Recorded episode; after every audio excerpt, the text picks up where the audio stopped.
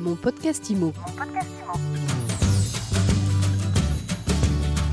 Merci d'écouter mon podcast IMO, le seul podcast 7 jours sur 7 en France sur l'actualité de l'immobilier. Et aujourd'hui, nous sommes avec euh, Thomas euh, Venturini, le président, le cofondateur de Liberkeys. Bonjour Thomas. Bonjour, merci pour l'invitation. Liberkeys, c'est euh, une néo-agence immobilière. hein. Il y en a de plus en plus. Vous êtes, vous, pour le moment, installé dans euh, six villes en France. Vous êtes euh, à Paris, vous êtes à Lille, vous êtes euh, à Lyon, et puis dans le sud, Montpellier, Marseille et Nice.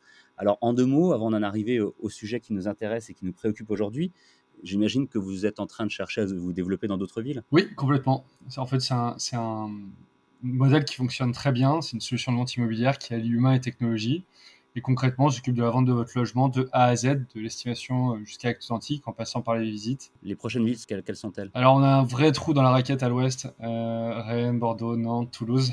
on, ira un peu vers cette direction-là. Nous souhaitions parler avec vous aujourd'hui de l'impact de la loi climat sur les, les projets euh, immobiliers des Français.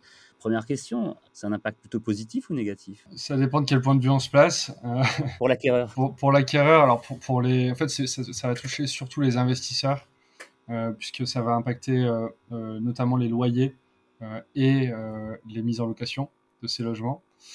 Euh, donc ça va plutôt impacter les investisseurs, même si euh, euh, ça risque d'impacter tout le parc immobilier, quoi qu'il arrive, étant donné que, en fonction de la notation des diagnostics de performance énergétique, il va y avoir euh, des restrictions ou des obligations euh, particulières. On va essayer de, de les détailler. Ouais. Quelles sont les, on va dire, les obligations les plus contraignantes pour commencer? Alors, la, la plus contraignante, ça reste quand même l'interdiction de la location. C'était d'ailleurs un des points de friction principaux entre l'Assemblée nationale et le Sénat. Pour rappel, il y a déjà un décret hein, qui est paru en janvier 2021 qui entérine déjà l'interdiction de la location à partir du 1er janvier 2023 pour les, euh, tous les logements passoires thermiques qui ont une consommation annuelle qui dépasse les 400 kWh par mètre carré. Et ensuite, on a, euh, on a du coup euh, un calendrier qui est le suivant pour les interdictions de location. À partir de 2025, tous les logements qui sont notés G. À partir de 2028, les logements qui sont notés F. Et 2034, le- les logements qui sont notés E.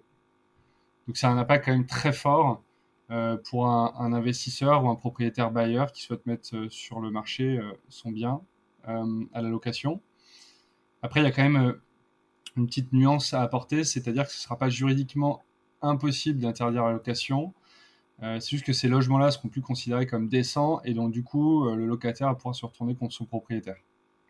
Donc on va, on va avoir euh, euh, des agents immobiliers qui vont arrêter de proposer ces types de logements à location, mais on pourra toujours les retrouver euh, de gré à gré sur le marché. L'impact est important, vous venez de le dire, c'est vrai, mais entre 2021 et euh, 2034, on a aussi le temps de faire euh, de la rénovation et d'améliorer tout cela. Oui, bien sûr.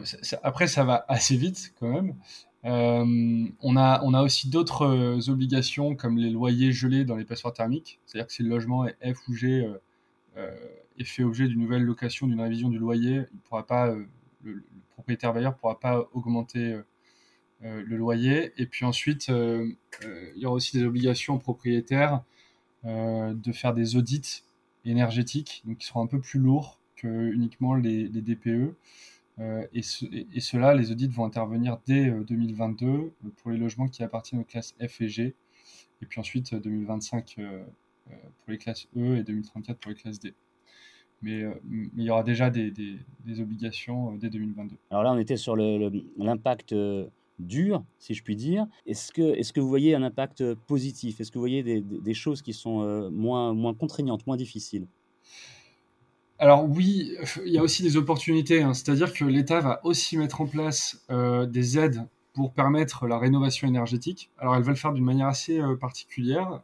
La loi crée euh, en fait un, un service public de la rénovation énergétique. Ouais. C'est une sorte de guichet euh, d'information et de conseil qui va être animé par l'État. Ça va être un service indépendant, gratuit aussi, et, et de conseil aux ménages souhaitant réduire leur facture énergétique. Et donc, ils vont pouvoir euh, euh, bénéficier du fameux accompagnateur Rénov. Et c'est cet accompagnateur Rénov qui va être en gros agréé par l'État, qui va euh, permettre de délivrer des primes Rénov et donc des accompagnements particuliers pour les rénovations énergétiques auprès des particuliers. Pour terminer, Thomas Venturini, les conseils que vous pouvez donner à des, à des investisseurs, à des propriétaires, à bailleurs, j'imagine, de ne pas attendre Oui, en effet, parce que soit on veut vendre son bien immobilier parce qu'on ne voudra pas le rénover, et dans ce cas-là, il faut le mettre le plus tôt possible, puisque je pense qu'il y aura un petit embouteillage dans un ou deux ans avant la mise en application réelle de ces, de ces restrictions pour les propriétaires bailleurs. Et ou sinon, je vois qu'il y a aussi une opportunité ici pour tous les investisseurs euh, d'aller sur euh, cette typologie de bien qui va du coup euh, être remis sur le marché par les propriétaires bailleurs qui ne veulent pas effectuer les travaux. Et donc potentiellement une réduction des prix sur ces, biens-là, ou en tout cas des prix un peu moins agressifs. et donc une opportunité de les acheter, de faire des travaux, de gagner de la valeur sur le patrimoine et ensuite de les mettre à la location. ce qui va dans le sens de la loi climat résilience, qui est de rénover et de, d'améliorer les performances énergétiques du parc immobilier en France. Voilà qui est très clair, des conseils euh, sensés et très précis.